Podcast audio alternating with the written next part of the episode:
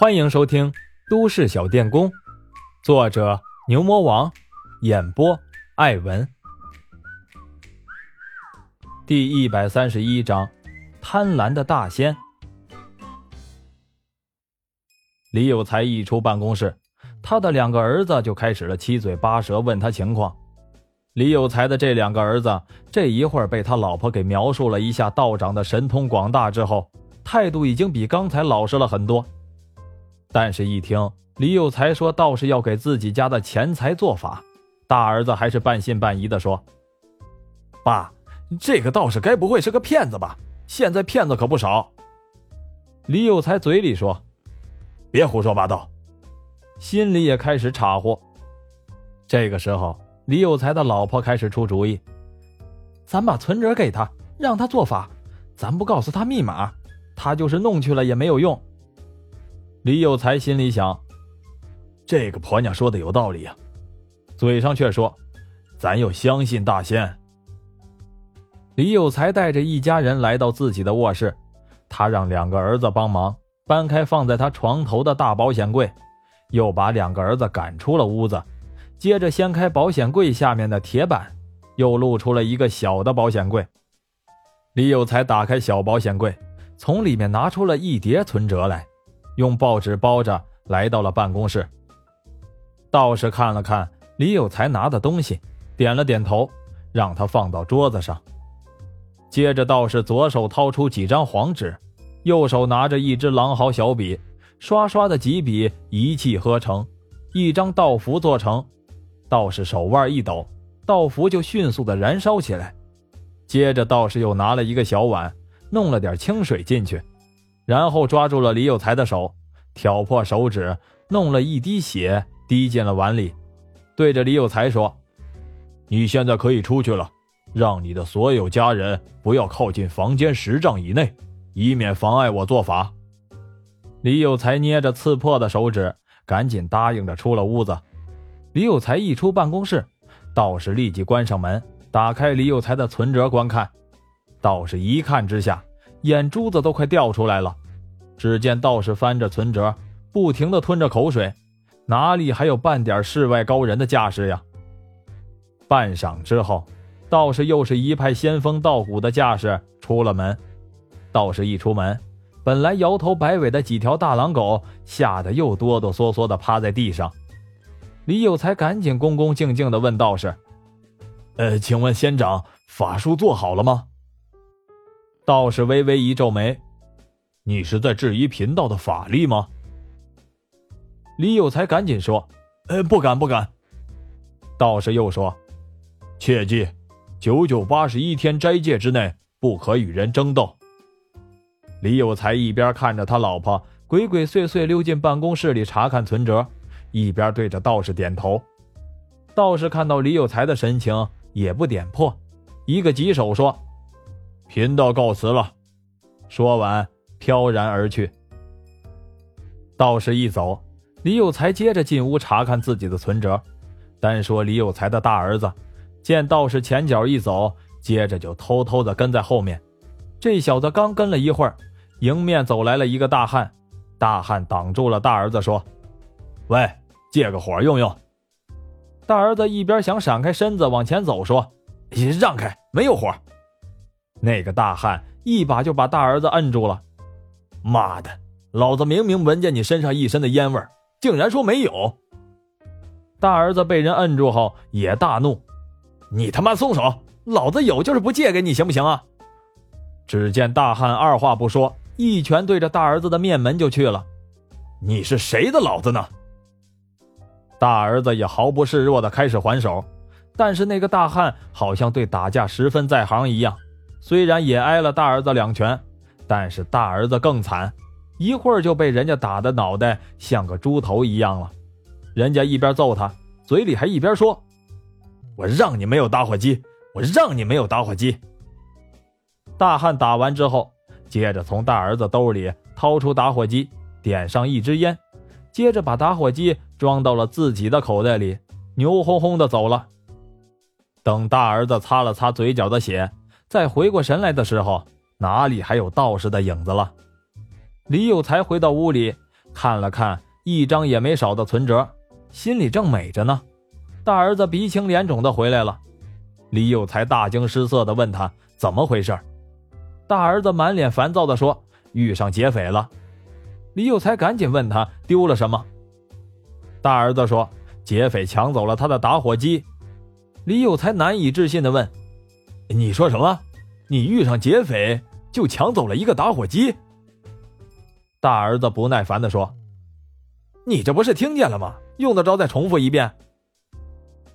李有才眼神怪怪的看着自己儿子，他感觉自己的大儿子好像也中了邪一样，神志有点不清楚了，很后悔放走了道士。这个时候，赵和平正在一边摆弄打火机，一边对着谭伟吹嘘自己怎么灵机一动，又怎么拦住了那个倒霉孩子，接着又狠狠地修理了他一顿。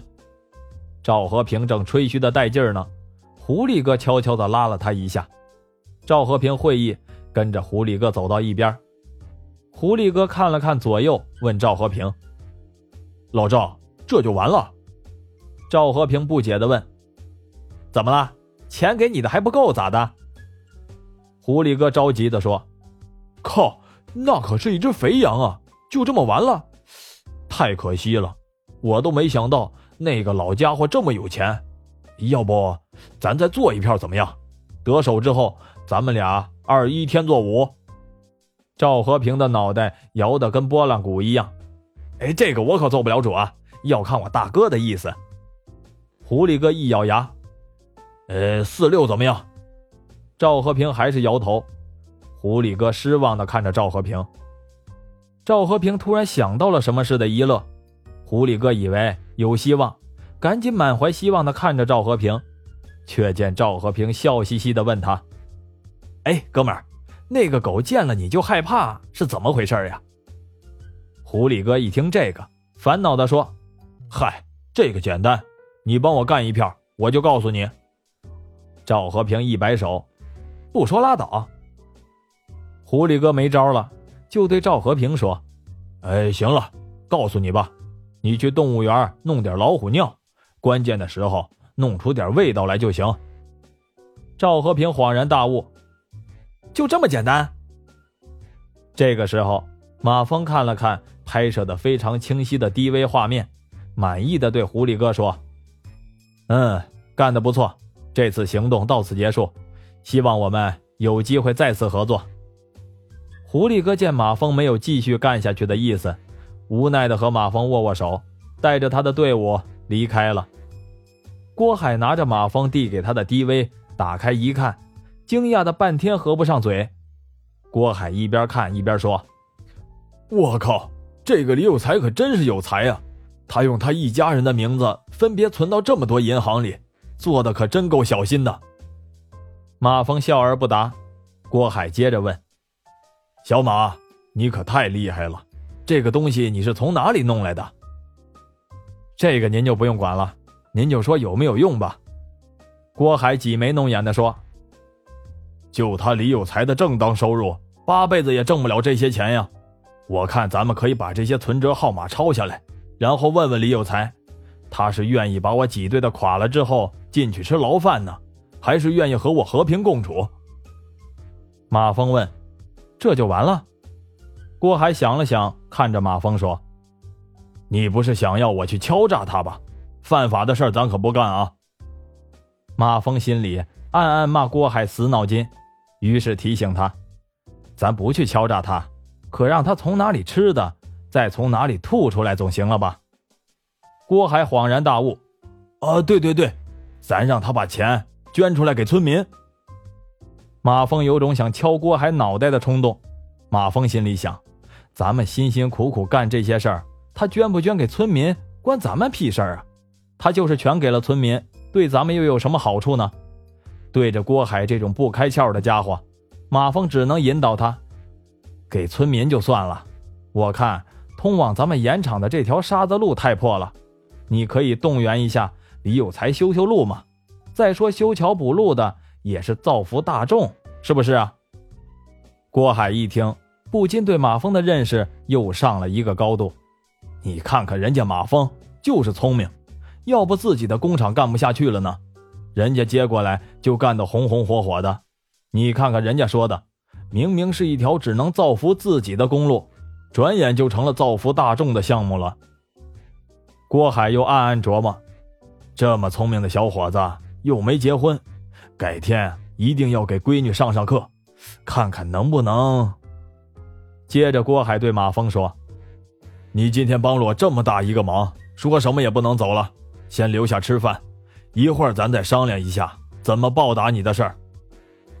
马峰刚要推辞，郭海已经不容置疑的开始按下马峰，接着打电话叫闺女过来陪客人，又要老婆张罗着做饭。不一会儿，郭小丽过来了。郭小丽一进门，看到前几天还愁眉苦脸的郭海，这会儿正乐呵呵的和马峰聊天呢。郭小丽奇怪的问：“爸，看你这个高兴劲儿。”是不是盐场不用关门了？郭海笑呵呵的说：“不愧是我闺女啊，你猜的可真准。”马峰一口茶水没咽下去，差点呛到。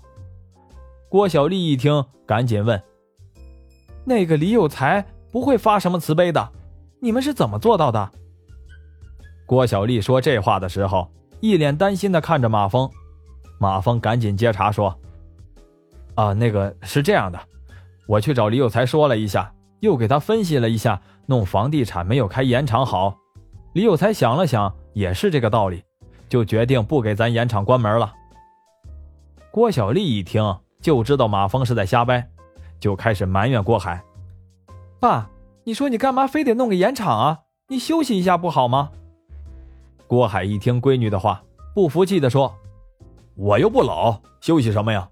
再说我挣这么多钱干嘛呀？这不也是想给你这个闺女弄点嫁妆吗？到时候也免得女婿不乐意了，不是？郭海在说到女婿的时候，眼睛使劲的盯着马峰。